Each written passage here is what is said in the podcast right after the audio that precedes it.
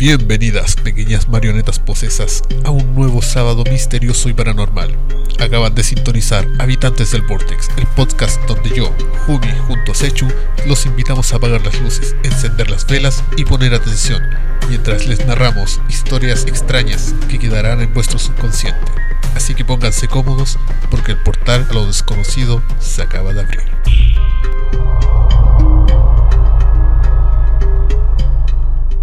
Y bien, nos encontramos nuevamente un día sábado paranormal. Nos hemos reunido para el super capítulo especial 13, el de la suerte. El número místico. Así que para el día de hoy teníamos que tener algo especial para el día 13. No, tiene que ser un tema ad hoc. Tiene que ser ad hoc, aunque todos los sábados son ad hoc al 13. Pero esta vez más porque es el capítulo 13. Sí, así que para el día de hoy les vamos a tener una divertida y anecdótica historia de aquellas épocas. De esas que son acompañadas en fogatas. Así que llenen su cáliz de vino, prendan su incienso, sus velas y acomódense. La brujería es tan antigua como el hombre. Si bien recién en estos siglos la Santa Iglesia Católica, mediante la utilización de la Inquisición, se dedicó a quemar masivamente a estas mujeres acusadas de practicar brujería, estas prácticas se remontan al Paleolítico. En casi todas las culturas prehistóricas se practicaban ritos destinados a mejorar las cosechas, la fertilidad o propiciar la caza. A menudo, las encargadas de ejecutar estos ritos, principalmente bailes o representaciones, eran las mujeres de la tribu. Esta tradición, de alguna u otra forma, se mantuvo en el seno de las sociedades hasta prácticamente la actualidad. ¿Qué es lo que causó esto? Que en cierta época, digamos en el siglo XIV-XV, se comenzó eh, una práctica, eh, digamos, deportiva por la Inquisición llamada la cacería de brujas. Ahí es cuando empezaron a ma- matar mujeres inocentes solamente por la sospecha de que hacían brujas. Claro. Eh, eh, hechizos y brujerías varias. Es cuando la, la paranoia de la gente comenzó a, a causarles dolor a las mujeres que eran acusadas infundadamente de ser brujas. Algo conocido también de manera más actual como el pánico satánico. Exactamente. La época a la que nos vamos a trasladar el día de hoy es entre 1692 hasta 1693, específicamente en el condado de Essex, en el estado de Massachusetts, Estados Unidos. Massachusetts. En un pequeño pueblo que pasaría a la historia por un hecho de crueldad e irracionalidad digna de la condición humana, donde el pánico y la paranoia colectiva podrían ganarle al raciocinio, obligando a los pobladores a crear una persecución de inocentes y enjuiciar mujeres basados solamente en sus ideas religiosas. El pueblo en el que se centra el inicio de la historia es uno de los más famosos en cuanto a historias de brujas y cacerías se trata. Hoy hablaremos sobre los asesinatos y los juicios de las brujas de Salem. Uh, no, buen, buenazo. No, buen tema. Dime quién no conoce las historias de las brujas de Salem. Hay varios que no las conocen. Bueno, sí, pero el nombre Salem eh, y bruja está como muy asociado. Lo más conocido, o por el hecho de que está en el común de, de los mortales, es por la película llamada del mismo nombre, Las Brujas de Salem, Ajá, que creo que retrata básicamente toda esa época de los juicios y parte de lo que fueron los testimonios de ciertas mujeres a las que asesinaron y como que revelan si es que eran brujas o no. sí, hay como- una película que retrata exactamente la historia de las brujas de Salem. Esa, de esa, esa misma. Entonces, es el invierno de 1692, cuando la pequeña Betty Parrish, una de las hijas de Samuel Parrish, el nuevo reverendo del pueblo, cae en cama por una enfermedad, sufriendo terribles convulsiones, con una alta fiebre y delirios, gritando incoherencias. Nadie en el pueblo sabía qué es lo que le ocurría, y la única explicación que se encontró, para desgracia de la pequeña niña, fue la que se pudo presentar en el libro Memorial Providence, escrito por el reverendo Cotton Mather en 1689 en un condado cercano, en el que narra el caso de la brujería en los niños de la familia Goodwin, en Boston, en donde estos niños presentaban ataques de histeria muy similares a los presentados por la hija del reverendo Parrish. Sería como eh, causado por la fiebre, que les hacía hablar en coherencias. Claro, es como cuando empiezas a, a delirar por el tema de la fiebre. Exacto. eh, obviamente vas a decir cosas que no vas a recordar, que ni siquiera tienen un significado sensato. Ajá. eh, y bueno, para la época, que no había mucho avance científico, para ello era brujería o obra del demonio. Y las convulsiones mismas que sufrían estos niños eran muy similares a lo que ellos alucían como una posesión demoníaca. Que perfectamente podía haber sido un ataque de epilepsia o Exacto. cualquier otra enfermedad que, que lo ocasionara. O sea, iban acompañados de fiebre y delirio, entonces a lo mejor no era necesariamente epilepsia, puede haber sido cualquier enfermedad que te ocasionaba estas convulsiones. Y para desgracia de estas personas, muy pocos años atrás, eh, un pastor de una localidad muy cercana creó este libro basado en sus creencias, en sus conocimientos, sacados de sus propios huevos y de sus vivencias varias. Bueno, que la mayor parte de la historia de la humanidad se basa en, en creencias personales que nacen de los huevos de alguien porque sí. Claro, como la histeria que fue creada por los hombres, eh, aludiendo a una enfermedad de las mujeres, Sí. Que fue culpa de su útero que bajó como un ser vivo y causó problemas en la menstruación. y eso, eso creaba la histeria. Poco después de lo ocurrido a esta chica de Salem, varias otras chicas y algunos chicos también enfermaban padeciendo los mismos síntomas, demostrando esto que el demonio no juzga a sus víctimas por lo que tengan entre medio de las piernas, y que la brujería demoníaca no es solamente para las mujeres. A ver si aprendemos un poquito del luciferito y dejamos de los prejuicios de género. Claro, o sea, le da lo mismo si era hombre, mujer, bisexual, transexual, Claro. homosexual. No, Eh, Él te posee igual. se te mete por donde sea igual. Así que seamos un poquito más satánicos y aceptemos a todos. De hecho, puta, ya que lo ponía así, como que si te vais por ese lado, eh, de lo que conozco de la Biblia satánica, Ajá. no, no es tanto como lo que uno piensa de que hablen solamente de Lucifer y cosas así, sino que también lleva como una especie de código de vida. Claro. Si lo comparas con la Biblia, eh, tiene mucho más sentido el de la Biblia negra, de la Biblia Sí. satánica, que el de la misma Biblia católica. Ajá. Y si te das cuenta, lo que es parte Lucifer, o el demonio, por así decirlo, Sí. porque bueno, son varios demonios, Lucifer es uno de ellos. Sí, sí, sí. Eh, Lucifer es mucho más tolerante que Dios, o sea, Dios, hombre y mujer, nada más, así, blanco y negro, no hay, Sí, sí, sí. no hay escala de grises. En cambio, para Lucifer, eh, bueno, si te gusta un hombre, cómetelo, si te gusta una mujer, cómetela. tu vida, si tu sexualidad, hace lo que queráis, a mí no me importa. O sea, no tengo por qué castigarte porque desobedeciste a otro loco. Es como que te- tú desobedecerías a tu papá y te castigara así un tío lejano, Claro. que ni siquiera conocí. De hecho, como que para Dios es hombre, mujer y mujer por allá. Sí. Claro. Tú en la cocina y el hombre todo lo demás. De hecho, sí, pues si te vayas a, a ver lo que son vivencias de la Biblia o cómo tenía que conformarse la, la familia, era bastante machista el tema. Sí. Yo creo que también ahí es donde entra también el tema de la Inquisición de que porque eres mujer eres bruja. Mm, Sí. Que de hecho las mujeres, eh, en base a, a lo que es su naturaleza, bueno, a lo mejor va a sonar machista, pero no quiero sonar machista, no quiero que se piense así. Pero el tema de que en la antigüedad la mujer pasaba mucho tiempo en la cocina y también venían de, de familias rurales, o sea, Sí. ellos todos cosechaban las cosas de para poder vivir Sí, sí. eh, después ya empezó todo el proceso de masificación, conocían muchos secretos de, la- de la naturaleza, pero era Claro. porque la mujer pasaba más tiempo viendo el tema de, de sus cosechas, de, su- de sus frutos, de cómo hacer ciertas preparaciones de comida y conociendo ciertas hierbas. Claro, la medicina con hierbas también. Y esto se transmitía de generación en generación. En cambio, el hombre era el que no estaba en la casa porque estaba trabajando. Claro, por el instinto primitivo que era la cacería, salir a buscar el. Claro, iba a buscar el alimento sustento. Mm. eh, claro, o el sustento. Entonces, yo creo que por ese lado, cuando una mujer se empezó a hacer más sabia, Ajá. esto fue como intimidando al hombre. Yo creo que por eso también fue el tema más machista. Para eso me refería de que no quería sonar machista, pero, Claro. pero tenía que decirlo. Eh, esto empezó a intimidar a- al hombre o a, a las autoridades de, de la época, que esto obviamente también eran solamente hombres. Sí, sí. Estaba todo asignado para hombres. Y la mujer, el único papel que tenía era el de no opinar, el de callar y quédate en la cocina y Claro. solamente cría a tus hijos. Pero en cierta época, estas personas, estas brujas, mujeres, sí fueron muy importantes. En cierta época. Que eran la- las guías de los reyes, de los imperios, eran las consejeras. Pero eso fue antes. Claro, O aquí sea, en el aquí siglo... estamos hablando de que la Inquisición fue cuando empezó todo el tema así como de catolicismo extremo. o sea, siglo ya XV por ahí. casi de seguir al pie de la letra lo que decía la Biblia Claro. y que te daban ciertos códigos de conducta. Ajá. Entonces, el que tú supieras cosas o tuvieras secretos de la naturaleza que no se condecían con lo que hablaba la Biblia, te hacían sospechar de que tenías un conocimiento diabólico. O sea, Claro. era algo no natural y no católico. O sea, Dios no te dio un don.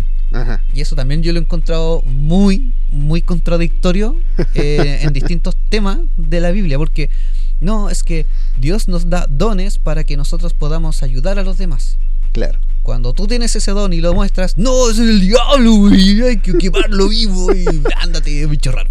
Por suerte no, no se hace la quema de brujas ahora porque estaremos ardiendo nosotros también. Es que somos muchos, Sí. ya nos temen. No, ya somos muchos.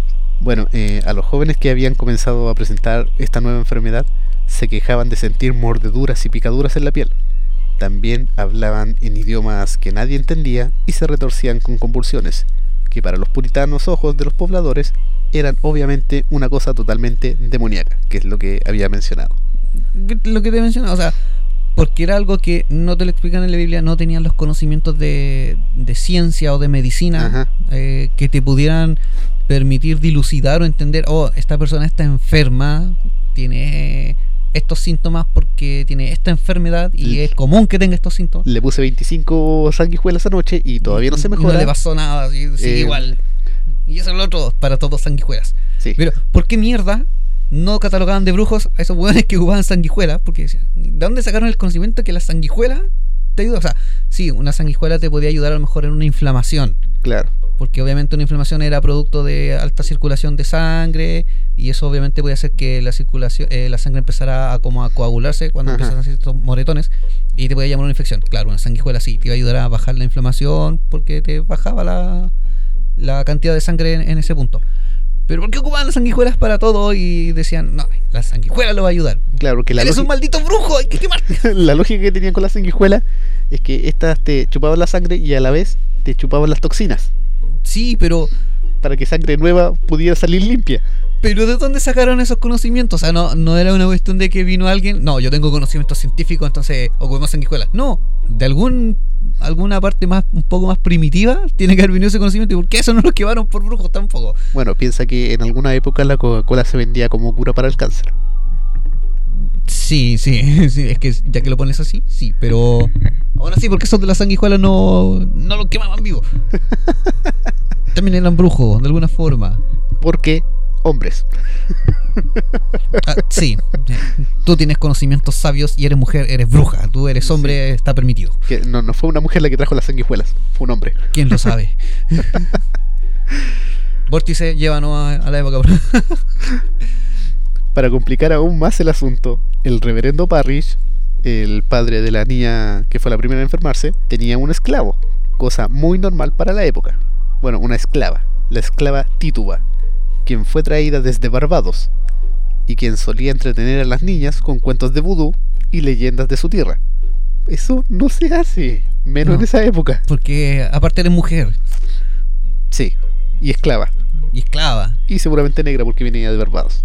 Es que era esclava, era negra. Sí. Va a sonar racista, va a sonar feo, pero a veces la realidad hay que decirla por su nombre y estamos hablando de un contexto hi- histórico. Es que esclavo podía ser cualquiera fuera de Europa. Pero estamos hablando de Estados Unidos. que fue colonizado por Europa. Sí, eran las colonias, De hecho, esto eran colonias, colonias europeas. británicas. eh, Sí, bueno, ya que con registro del libro del reverendo Mater, del reverendo. sí, varias veces lo pensé, y la tan avanzada medicina de aquella época, solo una solución les cabía en la cabeza a los ilustres y sensatos pobladores de la acogedora Salem. Todo aquello era obra del diablo, ¡Güey, es el diablo! y entre ellos debería haber una bruja escondida. Eso era la medicina de antes. Ay, santa medicina. ¿El resultado? Pues entre junio y septiembre de 1692, 14 mujeres que variaban entre edades de 5 años hasta 80 años, 5 hombres y, escuchen bien, 2 perros, fueron todos ellos encontrados culpables de alto y magno crimen, de alta brujería y condenados a la horca por ello. ¿Cómo se defienden dos perros? ¿Cómo se atreven a enseñarle brujería a los perros? Ay, qué descaro. ¿Cómo Oye, se atreven? ese perro está echando espuma, weón. El diablo, Es weón. del diablo, güey. a, raíz de, a raíz de esto, la colonia de Salem se sumió en la histeria y la paranoia, con familiares delatando a sus propias esposas, madres e hijas, y cientos de personas siendo acusadas sin pruebas reales de ser consortes de Satán. ¿Y qué te hace pensar que soy bruja? No sé, porque sí. Se me ocurre. Algo me lo dice. Tu ropa es más blanca que la del resto. Si tú conoces secretos para lavar mejor la ropa, tu Sí. comida queda más exquisita que la de los demás. Eso es del diablo, güey. Yo curé a, a tu esposo de una indigestión. Eh, tienes conocimientos del diablo. Eso solamente Eres es del mujer. diablo. Solamente Dios puede curar. Solo Jesús sana a los enfermos. Eso es del diablo, güey. No, no. Y dos perritos. Creo Sí. que voy a, a dormir arrinconado en mi cama, hecho bolita, destruido después de escuchar todo esto. No. Si bien los juicios comenzaron con las acusaciones de Betty Parrish y su prima, Abigail Williams, las primeras órdenes de arresto se firmaron el 29 de febrero de 1692, y quienes inauguraron esta seguidilla de arrestos fueron tres mujeres, Tituba, la esclava de los Parrish, Sarah Osborne, quien era una terrateniente de quien se desconfiaba por sus escasas demostraciones de fe ante la comunidad, y Sarah Good, una simple indigente que se encontraba embarazada en el momento del arresto. Bueno, una indigente, mamá soltera, te está creciendo panza, sí, te embarazó el diablo, güey. Sí. Y la otra que seguramente no cantaba en la misa o no se paraba, es del diablo también. Estoy viendo demasiados videos mexicanos. Sí. si bien, y como es natural, la señora Osborne, quien estaba demasiado enferma como para subir al estrado a declarar, y la señora Good proclamaban su inocencia durante todo el largo del juicio, fue el testimonio de Tituba lo suficientemente escuchado como para poder condenar a las tres mujeres. Esto de acuerdo al libro The Devil in Massachusetts, una investigación moderna sobre el juicio de las brujas de Salem, publicado en 1949 por Marion L. Starkey. Ella dice que Tituba buscaba, con su testimonio, el alejar la atención del tribunal de su esposo, John Indian, a quien algunos pobladores acusaban de provocar aflicción entre los vecinos. O sea, ella era una mártir que se estaba proclamando como bruja. No, yo, yo fui, yo soy la bruja, yo le enseñé a las niñas, yo les conversé, pero... Pero yo fui, yo fui. Todo esto para desviar la atención de su marido, que también podría haber sido enjuiciado. Ya, por huevona te quemamos. Y esas dos también, y ellas dos porque tú les enseñaste. por estar ahí también. ¿Qué clase de, de humanidad es esa? La de 1600.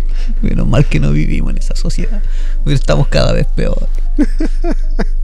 Bueno, esto trajo grandes consecuencias para lo que serían las acusaciones de Salem, dándole libertad a las personas de señalar a quien quisieran, incluso por el simple hecho de traer una rencilla con un vecino, alguna deuda pendiente o alguna discusión. Siempre había alguna buena excusa para acusar a alguien de ser una bruja. En resumen, un chiloé norteamericano. Claro, Bueno, en Chile también podí. Es brujo, mi vecino es brujo. Yo lo vi. Allá era la misma weón. sí, pero ah, en Chile eran temidos. Sí, allá. Sí, sí, pues que los de acá son más bacanes, pues weón. Pues. Allá no los tocaba y aquí los quemaba. Es que aquí los podéis ver volar, llegan a comer a tu casa, se sacan la cabeza y se les salen alas y se transforman en otras cosas. Weón, sí, les tenéis miedo, pues. Pero eso, weón. ¿Qué, qué pruebas tenían? O sea, aquí por lo menos escucháis un, un ave, la miráis que parece cabeza humana y decís, no, bueno, ni un brujo ni, ni Sí. cagando le hago nada. O sea, si fue capaz de transformar su cabeza en un ave, De hecho, aquí no hay ningún testi- testimonio de que se haya mostrado pruebas de que fueran brujas. Es que, mira, lo que he investigado, nunca ha habido un testimonio. O sea, la única prueba que ellos esperaban, ok, eh, amárrenla, tírenla al río y si la buena sobrevive, es bruja. Claro. Y si se murió, puta, que Dios la ampare en su santo reino. o sea, eran, eran asesinos autorizados por la iglesia.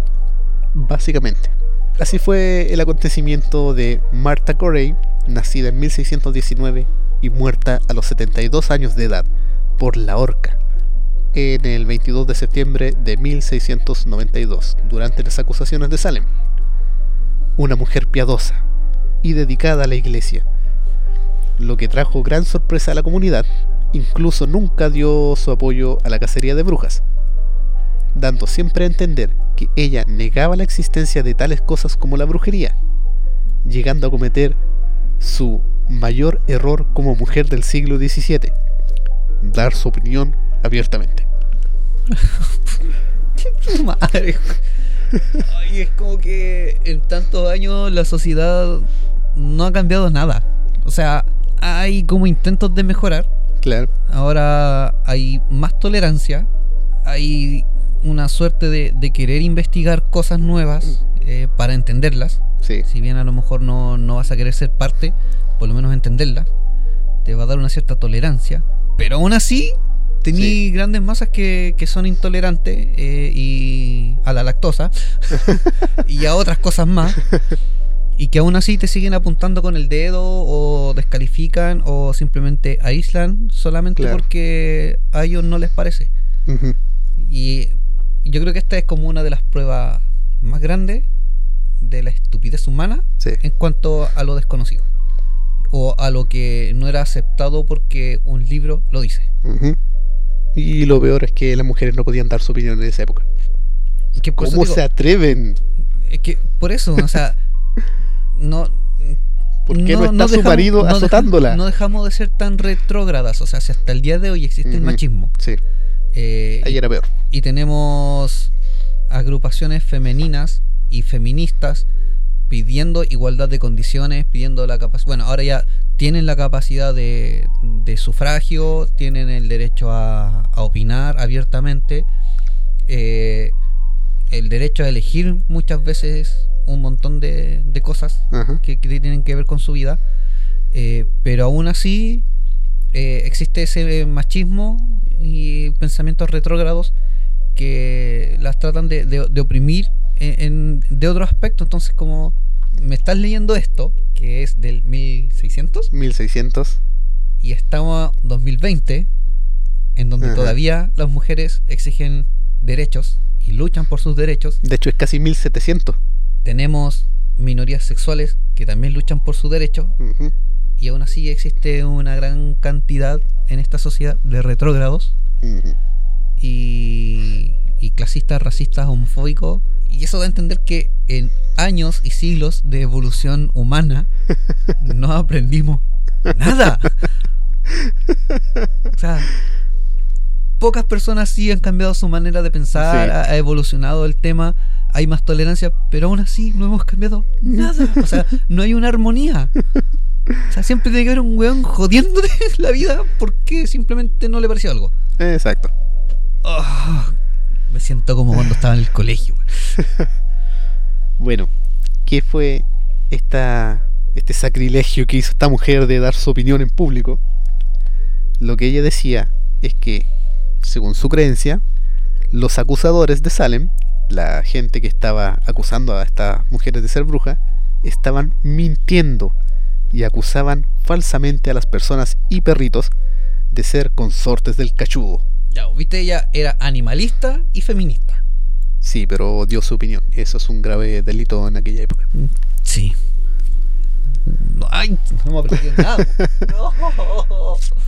Al enterarse de esto, dos chicas jóvenes, que eran Ann Putman Jr. y Mercy Lewis, quienes fueron parte de los principales acusadores de la brujería de aquellos casos, dieron el aviso de que esta mujer era parte de rituales satánicos y quien participaba en las enfermedades de aquellas personas que, que eran básicamente los niños que se habían enfermado, que habían sido provocados por esta mujer.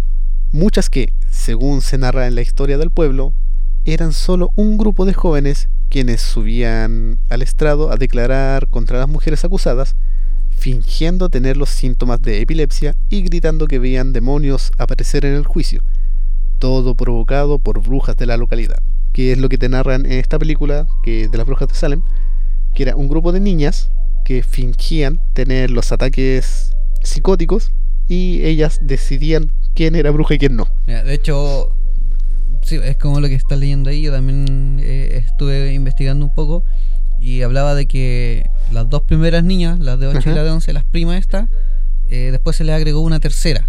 Así, de la nada. cuando escucharon el testimonio de, de la esclava, esta así como deliberadamente, Ajá. empezaron a, a fingir y a apuntar y no, ella es bruja y como que decían Claro. que por De hecho, culpa de ella estamos poseídas. a esto y- vengo. Es, es lo que está mencionando ahora, así como, oh.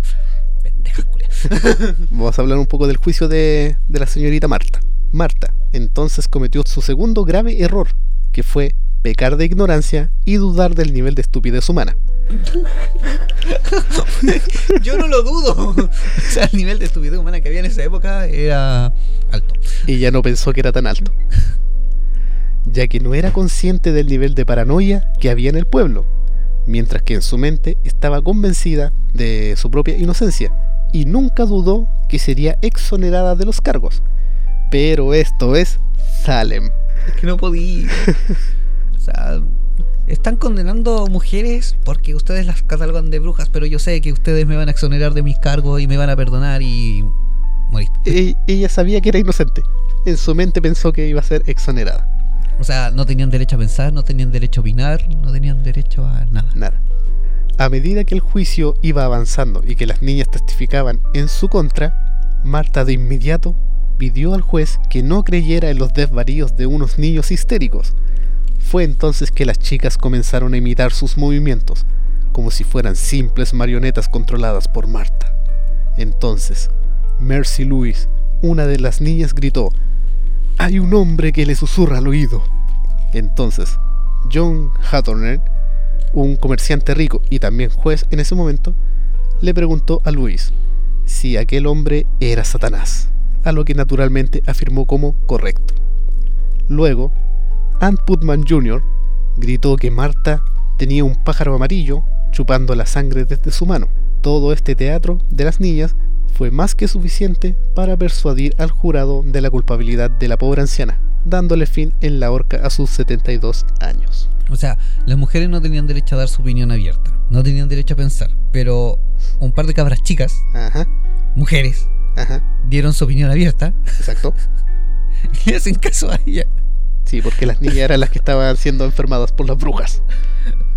Solo porque la- los niños son eh, seres inocentes, puros y, y no, no tienen la capacidad de ser malos. No, ¿qué estamos hablando? O sea, eso hubiese pasado en la actualidad, los cabros chicos los mandan a psicólogo. eh, medicamento, eh, a la señora también la mandan a, a un especialista. Claro. Y, no.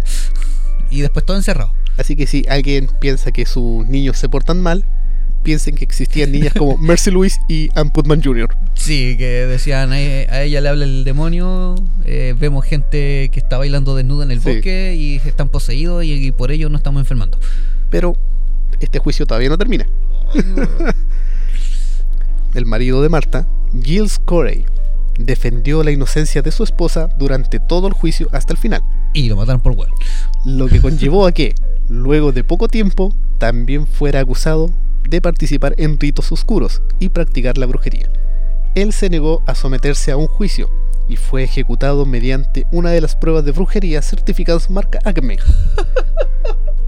Murió sometido al prensado, un lento aplastamiento bajo un montón de piedras, dándole la muerte tres días antes que a su esposa, el 19 de septiembre de 1692, ya que él no había sido declarado culpable porque nunca fue enjuiciado. Sus bienes y tierras fueron entregados a sus hijos, que habían mantenido la palabra de que él era inocente. Esto según su última voluntad y testamento, lo que habría sido muy diferente si era enjuiciado, ya que su patrimonio habría sido arrebatado por los jueces. Él fue un poquito inteligente si sabía que iba a morir, pidió que no fuera enjuiciado porque si no le iban a quitar todo. Claro. O sea, bueno, me vaya a hacer la prueba para ver si yo soy brujo. Sé que me voy a morir porque yo no soy brujo. No me lo van a creer. Entonces, no me enjuicien. Déjenle Ajá. mis cosas a mis hijos. Sí, mátenme nomás. Mm, Claro. Entrego mi cuerpo a la ciencia. Y tres días después ahorcaron a su señora. Ay, Sí. ¿qué hemos hecho? Las acusaciones acabaron cuatro años después, donde se les perdonó finalmente a todos los sospechosos de ser brujos que aún no habían sido ejecutados, dando un total de aproximadamente 140 acusados que fueron arrestados, donde 20 fueron los que murieron por juicio y al menos 5 murieron en prisión.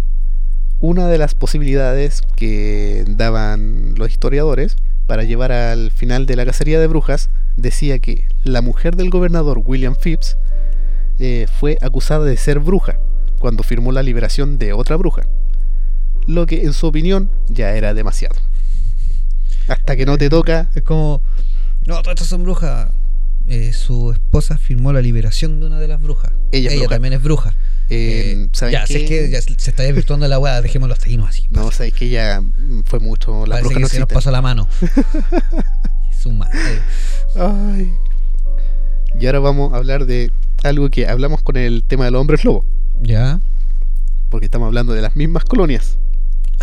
colonias británicas. ya. Y aquí vais a escuchar algo que te va a sonar muy conocido. Según los historiadores, una de las teorías que se maneja respecto al brote de alucinaciones sobre el maligno, sobre el cayúo, sobre el con la flecha, es la más utilizada que se ha visto en todos los casos, incluyendo el de los hombres lobos en Europa, y es el del ergotismo, también conocido como fiebre de San Antonio, que es una enfermedad causada por la ingesta de alimentos contaminados por micotoxinas o por el abuso de medicamentos que contengan la misma sustancia, procedente del hongo Claviceps purpurea o como llamamos en el capítulo de los hombres lobo, el cornezuelo del centeno. O sea, eh, bueno, tomando en cuenta lo que te había mencionado antes de que estaban colonias rurales Ajá. que cosechaban sus propios alimentos, sus propios vegetales. O un condimento, tengo un champiñón, que no era un champiñón, era un hongo alucinógeno, eh, te intoxicaste porque Ajá. condimentaste mucho la comida, te provocó una enfermedad y por eso ahora te creen o una bruja o un poseído. Claro, este hongo salía en los alimentos, crecía en el pan.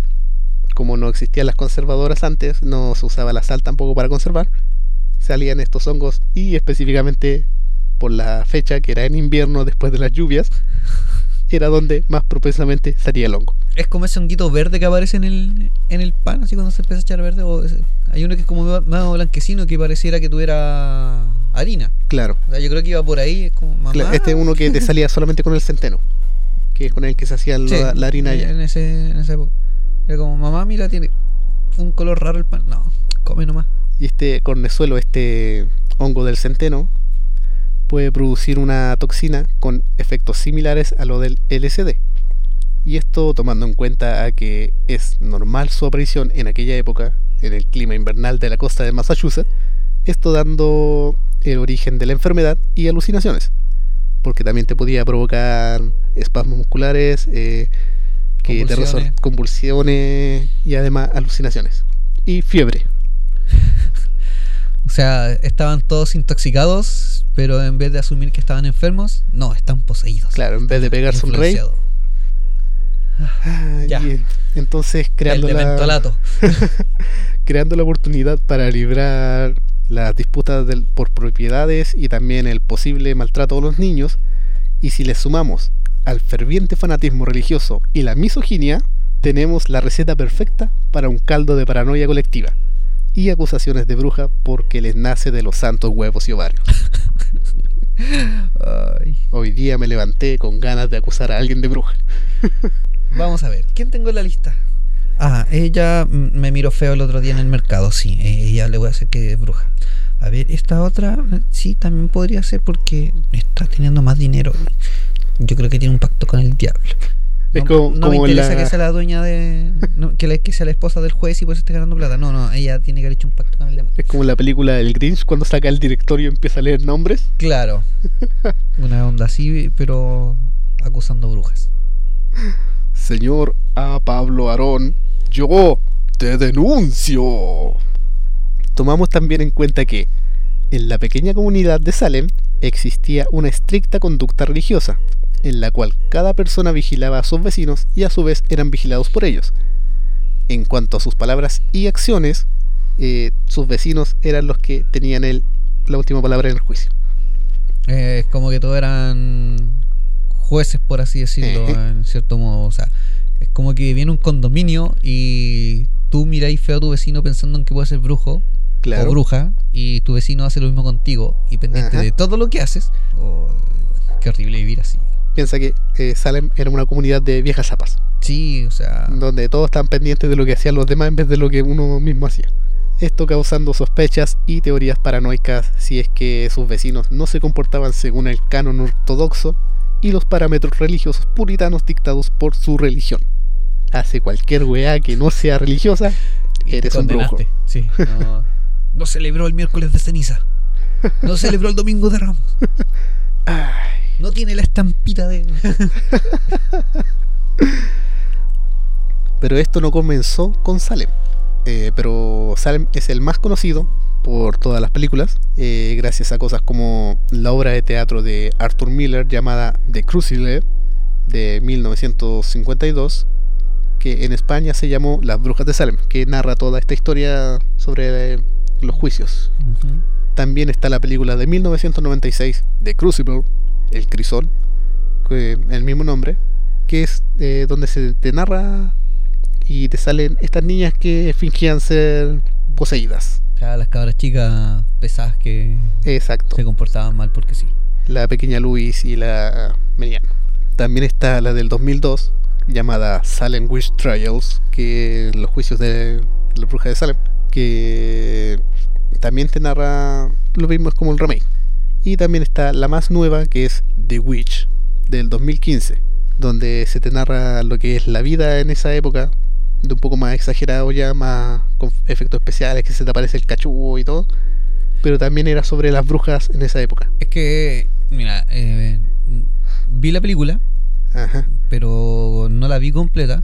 Durante todo lo que alcancé a ver, tampoco es que te muestren algo como tan explícito, Ajá. sino que siempre está como. Hay como una tela de confusión que te mantiene Sí. durante toda la película. O sea, eh, si bien en un momento determinado desaparece el bebé de la familia, que te lo muestran en el tráiler, no estoy dando ningún spoiler, en ningún momento queda esclarecido qué es lo que pasó. O sea, ¿fue realmente una bruja? ¿Fue Mm. realmente que apareció un ente demoníaco? Claro, según se muestra eh, a la joven de esta familia, eh, a ella se le aparece el macho cabrío Correcto. en el, en el corral, que tenían un macho cabrío, pero este se para en dos patas y le hace brujería y que después la posee y que ella después se convierte en bruja y la mamá se convierte en bruja. Pero es que eso puede haber sido el efecto del hongo del centeno. Exactamente, pero eh, en esta película te muestran lo que ellos veían a través de, Claro, o sea, de estas alucinaciones. claro, o sea, te van mostrando la película a través de los ojos de los Ajá, protagonistas. O sea, claro. no, no te muestran los hechos eh, que ellos están viviendo, sino lo que ellos ven.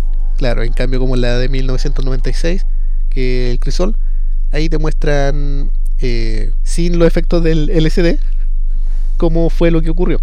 Y que fueron estas niñas que fingían ser poseídas por las mujeres que eran brujas. Y que salen gritando y que pierden la vista y Ay. todo eso. Bueno, eh, el brote inicial de la cacería comenzó, como ya mencionamos, en 1688, donde el comportamiento extraño de varios niños de la familia Goodwin en Boston terminó con el juicio y la ejecución de su lavandera irlandesa, otra esclava, llamada Anne Glover, por brujería, al dictar que ella había utilizado la magia para enloquecer a los niños, que seguramente enfermaron por el mismo El mismo hongo. Luego, en 1689, es cuando el reverendo hijo de Dios. sí, tenía que poner ese chiste en alguna parte. El señor Cotton Mather publica su controversial, pero bien recibido, libro Provincias memorables relacionadas con brujería y posesiones. Porque obviamente, además de ser un reverendo, él era un experto en medicina y en brujería. Así como Carlos Trejo, experto Claro. en atrapar fantasmas y. Este era el Warren de esa época. Ay. Este libro incluía eh, su, experiencia, eh, su experiencia con el juicio de Glover y el caso de los niños Goodwin, dando entonces origen a la paranoia de las brujas en aquellas aldeas de Ipswich, Andover y Salem. Gracias, señor reverendo. Claro que la casa de brujas es algo mucho más antiguo, datado desde el siglo XV, entre los años 1420 y 1430. Es muy antiguo.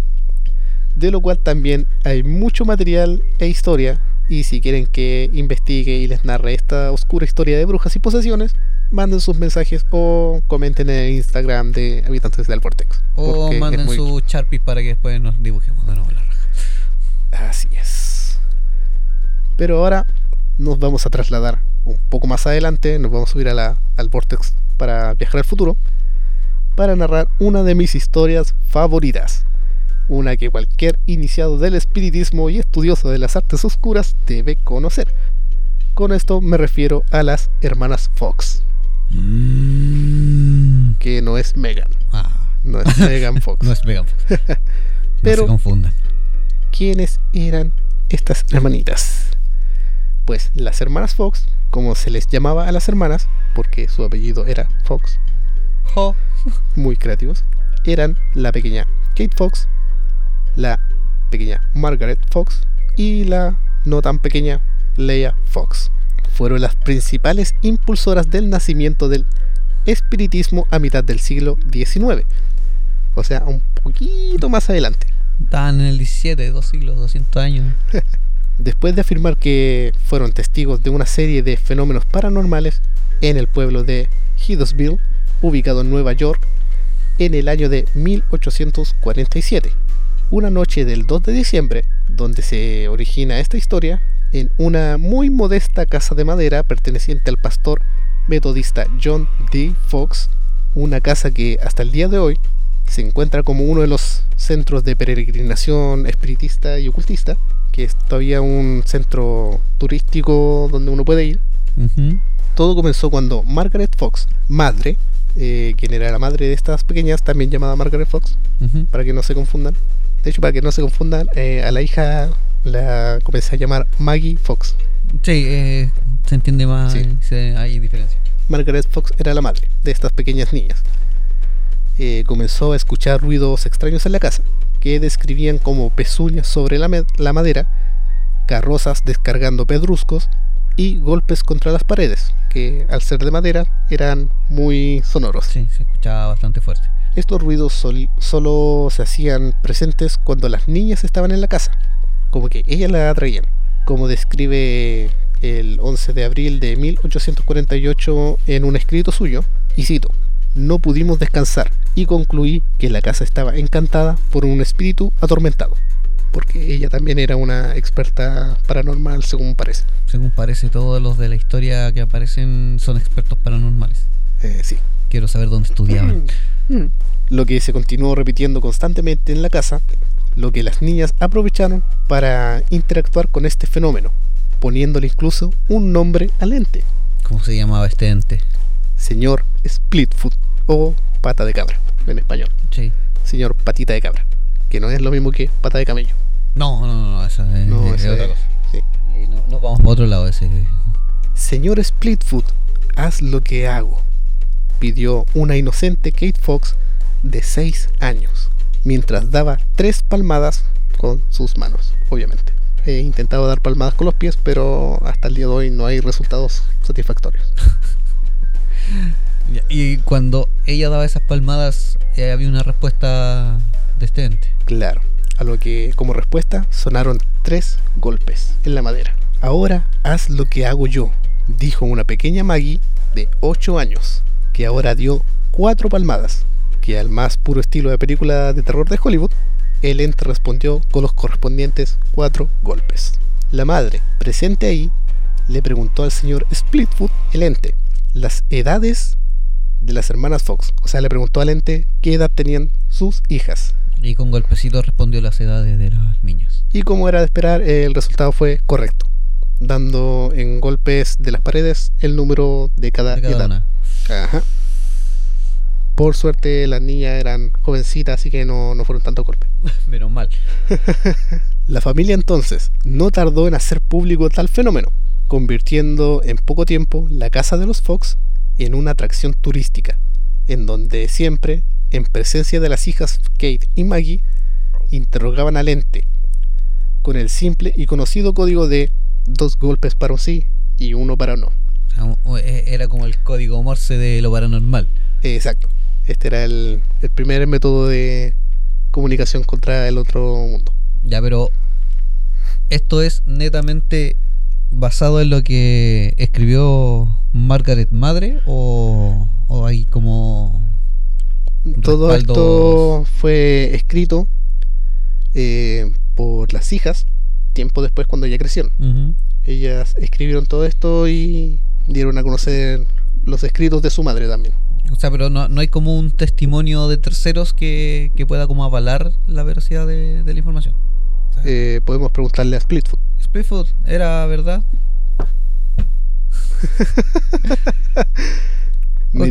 Entonces, Me quedó claro.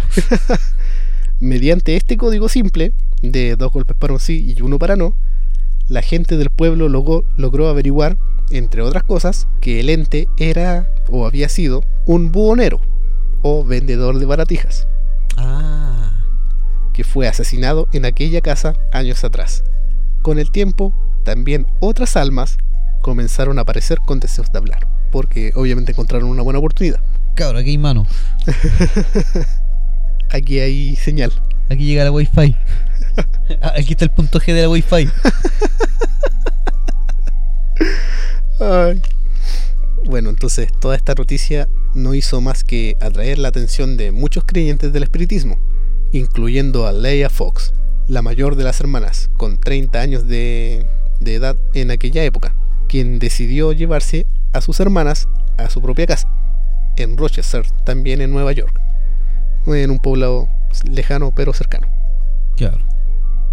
en donde comenzaría a oficiar y organizar sesiones espiritistas abiertas al público, obviamente con un pago de admisión, naturalmente. Evidentemente. Aquellas sesiones eran organizadas en una habitación poco iluminada con el correspondiente repertorio fantasmagórico, adornado con velas y candeleros que dotaban la habitación de un ambiente espectral, en donde se hacía presente la materialización de objetos, eh, aparición de manos blancas y el movimiento de la mesa central eh, a la cual se sentaban alrededor. Eh, Eso me recordó una película. No acuerdo así el nombre ahora. Pero tenía que ver algo así como con un, una madre con sus dos hijas Ajá. que supuestamente hacían sesiones espiritistas, pero estaba todo preparado, o sea, era todo falso. Ah, sí, sí, sí, sí. Pero después la hija menor, eh, evidentemente sí estaba poseída por un espíritu Sí. y tenía cualidades de medium. Sí, sí, no es tan vieja esa película, pero no, No, me acuerdo eh, el nombre. La, la vi hace un, un tiempo atrás en Mm. Sí, Netflix. sí. Entonces los creyentes no guardaban duda alguna de la veracidad de los actos presenciados, porque ellos mismos lo vieron. Como eran las sesiones de medium y actos de telequinesis que ejercían estas niñas porque se movían los objetos y las mesas se levantaba y aparecían manos de la nada y Claro, e- eso es lo que veía la gente que pagaba por la entrada. Ajá. O sea, había todo un trabajo detrás, claro. todo un equipo técnico para la época tal vez, Ajá. O tal vez no. o tal vez no. Incluso uno de estos personas del público era Horace Greeley o Horace Greeley, Horace Greeley. Horace Greeley, Horacio. Horacio Greeley, dirigente del diario New York Tribune, el más influyente de la época y además era un periodista muy respetado en todo el país. Invitó a las hermanas a trasladarse a la parte central de Nueva York, a la parte bonita Ya.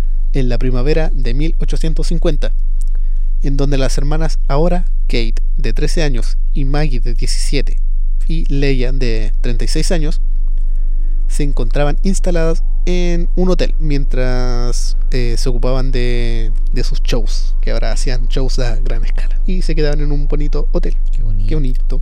Le pagaban el hotel. En su espectáculo contaban con un repertorio muy variado, pasando por grandes celebridades que participaban como asistentes y también como espectadores. También iban novelistas, jueces, físicos reconocidos, chamanes, historiadores y un largo etcétera. Etcétera. Abriendo a posterioridad una escuela de espiritismo para sumar más mediums a los aproximadamente 40.000 que ya habían en Estados Unidos. O sea, pasaron de hacer actos a A hacer una un- escuela. una escuela. ¿Quieren hablar con su pariente muerto? ¿Quiere poder dar un espectáculo para su familia? ¿Quiere hacer las reuniones familiares más entretenidas? Venga a la escuela de espiritismo de las hermanas Fox. Es como que yo me pongo a cocinar, haga las mejores hamburguesas, las venda y después le enseña a la gente a hacer esas hamburguesas para que ellos las vendan. Pero me den un porcentaje a mí. Claro. Y ya empezaron a hacer su, su, su franquicia de espiritismo. Tenían un monopolio espiritista. Pero toda esta fama les tenía que pasar la cuenta en algún momento, atrayendo a su espectáculo a científicos y escépticos de la época, como fue el médico E. Langworthy, quien denunció que los golpes fantasmales procedían de los pies de las niñas o de objetos cercanos. A la misma conclusión llegó otro médico de la Universidad de Buffalo en 1851. Tras ver a las chicas en acción y someterlas al riguroso experimento controlado para que no pudieran hacer ruidos por su propia cuenta, concluyendo que ningún ruido ni actividad se había hecho presente. O sea, por el método científico, Las desenmascararon. sí, va de retro. Fue así que se desprestigió el acto que habían montado estas tres chicas durante tantos años. Y fue así que en 1888 Maggie y Kate confesaron que sus golpes eran un engaño y demostraron públicamente cómo realizaban cada uno de sus trucos. Es como la película que te mencionaba yo. O sea, básicamente yo creo que la película se basó un poco en, Claro. en, en la- en los actos de estas hermanas Ujú, y usaron los trucos que ellas después obviamente mostraron cómo hacían todo Exacto. y lo ocuparon para la película que te mencionaba yo, que de hecho, eh, como digo, eran dos hijas más la madre. La hermana mayor era la que asistía a la mamá en estos trucos con la menor. eh, y después eh, muestran que, por ejemplo, para hacerle evitar la, la mesa, ella ponía las rodillas de una cierta manera Claro. para al moverla se viera como una levitación. Ocupaban juegos de luces y humo y espejos para aparentar fantasmas y cosas Exacto. así. Eh, se escondía una en, en un mueble y golpeaba a, a escondido, entonces se escuchaba como que el, el sonido venía de entre las paredes. Ay, Y entonces fue que esta, la hermana mayor, Leia Fox, eh, aprovechó esta oportunidad de las niñas que ya estaban ganando un renombre en su pequeña localidad. O sea, como que, llevó- como que la hermana, la mayor, cuando vio lo que hacían las cabras chicas, cachó al tiro que era todo un truco y dijo, ya, vamos a ganar plata. Aquí lo que pasa es que Leia Fox era una muy fiel criante del espiritismo. Sí, pero debe haber, se debe haber dado cuenta de que lo que estaban haciendo la hermana obviamente no era algo real. Claro, porque ella misma empezó a hacerlo. Eh, De hecho, era la que eh, organizaba los trucos porque las otras dos eran muy pequeñas. Claro. Estamos hablando de 8 o 11 años, Ya, estas cabras tienen talento, vénganse conmigo, no Sí. me ganemos plata. mientras que Leia tenía 30. Y fue entonces que el 21 de octubre de 1888, Maggie Fox, ante un auditorio lleno, antes de comenzar su acto en la Academia de Música, pronunció estas palabras, y cito, Estoy aquí esta noche como una de las fundadoras del espiritismo, para denunciarlo como un fraude de principio a fin, como la más enfermiza de las supersticiones y blasfemia más malvada que ha conocido el mundo. Palabra de Fox. Escúchanos, Fox, te rogamos. Tiempo después en- intentó retractarse de su confesión, pero su reputación ya estaba arruinada y en menos de cinco años ya habían fallecido las tres hermanas. O sea, somos los mejores espiritistas del país. No, somos mentira. No, ¿sabes qué? En verdad sí somos espiritistas de verdad. No, en serio, somos las mejores. No, sí. No, es que estaba jugando ese día. Ya cagué. No, si fue un espíritu que me la poseyó. verga. Aunque a pesar de esto, el movimiento espiritista continuó creciendo, así como también lo son las tradiciones mágicas y prácticas variadas de cada una de las ramas de la magia ocultista, eh, donde si bien mucha gente utiliza esto como un medio de engaño y de aprovecharse de la gente para ganar dinero, eso no quita el que aún existen cosas en el mundo que no se pueden explicar y que siga siendo un modo de vida y de creencia para mucha gente. Ay, o sea, claro, de que puede haber algo más allá y cosas paranormales y manifestaciones eh, espirituales, sí.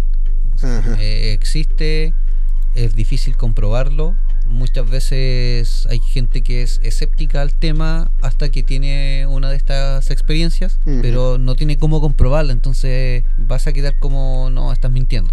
Claro. Pero asimismo hay otros que te van a poder comprobar esto, pero eh, armándose de, de trucos y, y mentiras. Ajá. ¿Cómo serían lo- la pareja de No ocurren. Ed y Lorraine Warren? Que a base de mentiras y estafas eh, engañaron a mucha gente que, haciéndoles creer que eran exorcistas. Mm, ah, Y autodenominado demonólogo Claro. Ed Warren. Siendo que para ser demonólogo y exorcista tienes que pasar por un riguroso examen del Vaticano. Y de hecho es una escuela. O Sí. sea, eh, Tienes que ser un sacerdote ordenado para poder. es un sacerdote ordenado y no es cualquier sacerdote el que mandan a, a estudiar exorcismo, sino que Mm, eh, se ven ciertas cualidades Exacto. y a veces tus superiores son los que te recomiendan. O sea, no, es que tengo este sacerdote que tiene estas cualidades, yo considero que él podría ser un buen elemento para exorcismo, Ujú. bla, y ahí es cuando recién los hacen ingresar a, Eh, a esta como entre comillas academia de exorcismo. mientras que creo que solamente fue monaguillo en alguna época. En alguna época fue monaguillo. Ujú. Eh, Lo que comentábamos también el tema de, de que existe lo, lo, lo que son las manifestaciones paranormales que pueden algunas comprobarse y otras no. Eh, andaban muchos videos y hay muchos canales en YouTube que tratan el tema paranormal. Llevo años viendo videos de, de esa índole Ujú. y uno con el tiempo aprende a agudizar el ojo Claro. y a distinguir cuando algo es real y cuando no. O sea, cuando estamos viendo un video y notamos que se ve todo demasiado nítido y que es demasiado bueno para ser verdad, Ah, ya te entra la duda si no, esto tiene pinta de ser fake. Claro. Eh, no, no lo creo.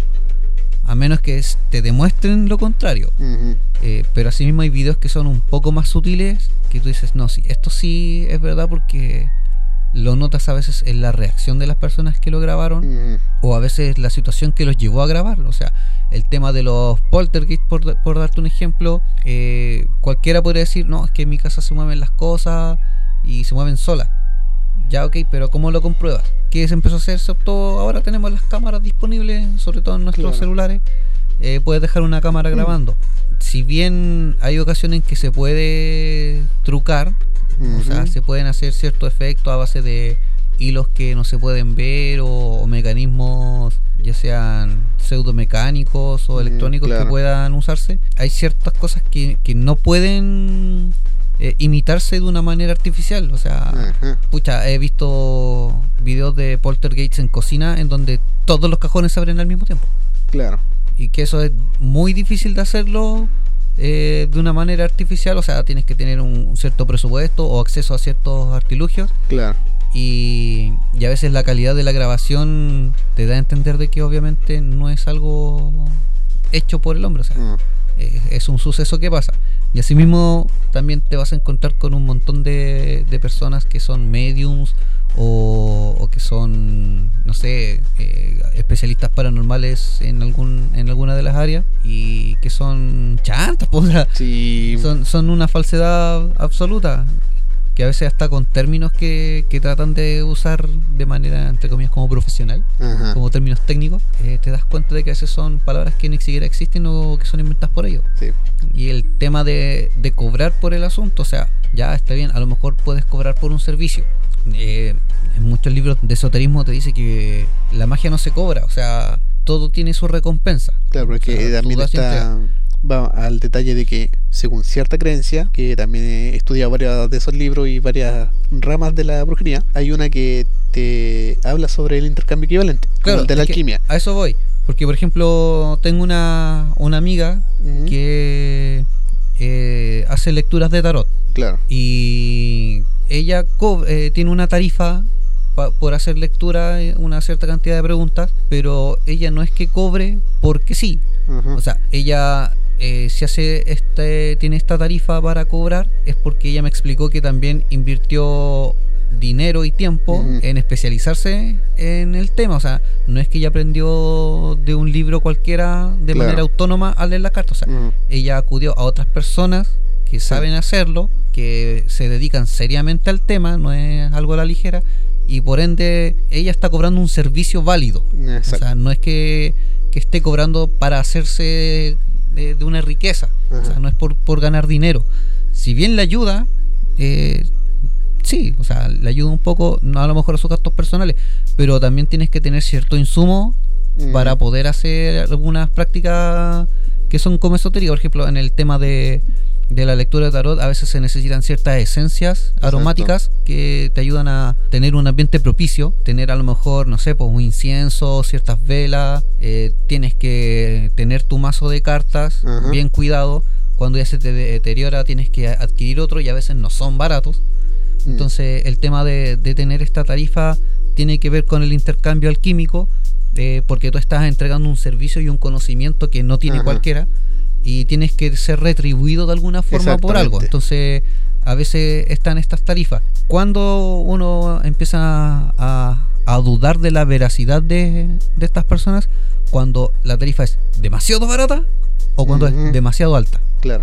O sea, cuando tú tienes conocimiento o contacto con personas que, que hacen lecturas de tarot o que tienen capacidades de medium y te das cuenta que de acuerdo a- de, de acuerdo De acuerdo. que de acuerdo al servicio que entregan versus la tarifa que te están cobrando Ajá. es algo eh, entre comillas equivalente Claro, o sea, si, o eh, justo si eh, voy a cobrarte, eh, te, te voy a cobrar el material y mi conocimiento. No te voy a cobrar más que eso. claro o Porque sea, lo que yo te estoy entregando es lo que necesito recibir.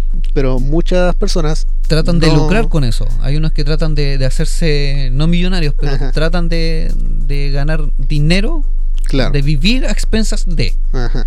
cuando en la realidad no es así. Pero en muchas otras eh, prácticas, como también las limpiezas de casas y limpiezas espirituales, el pago no siempre es eh, financiero o monetario, sino que también puede ser en un objeto Sí, que sea del de- valor, valor equivalente. eh, del valor equivalente o que sea de, un- importancia valor- para la sí, persona. eh, eso era. Y ahí también se crea el mismo intercambio equivalente. Y que después se puede devolver a la persona si se hace un pago más o menos equivalente al servicio. Sí. Y entonces ahí está, Y a sigue veces son el como. mismo intercambio. A veces estos objetos son como una garantía. Exacto. O sea, si no quedaste satisfecha con el servicio, Ujú, mala suerte.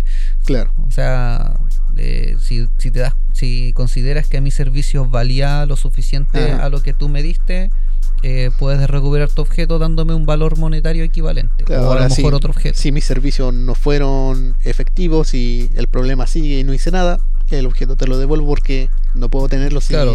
no te entregué el servicio. Claro, o sea, es como que no puedes hacer un trabajo gratis, pero tampoco Ajá, tampoco te puedo hacer un no tampoco te puedo cobrar por algo que no hice. exacto. Interesante. De hecho, podríamos hablar sobre esas cosas un día de estos.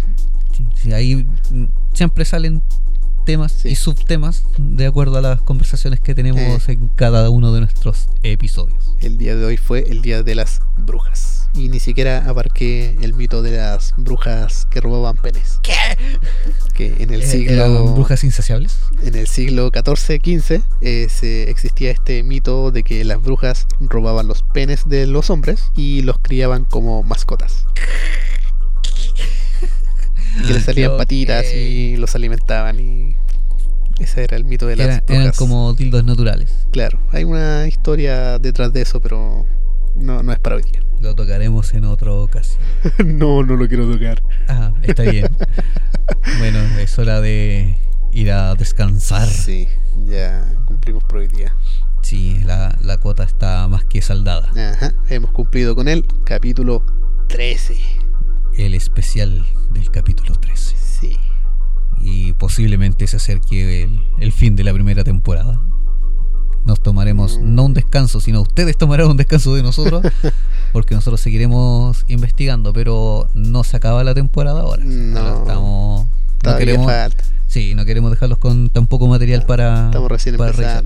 Así que engendrillos, marionetas, es el fin de esta noche, el inicio para nosotros.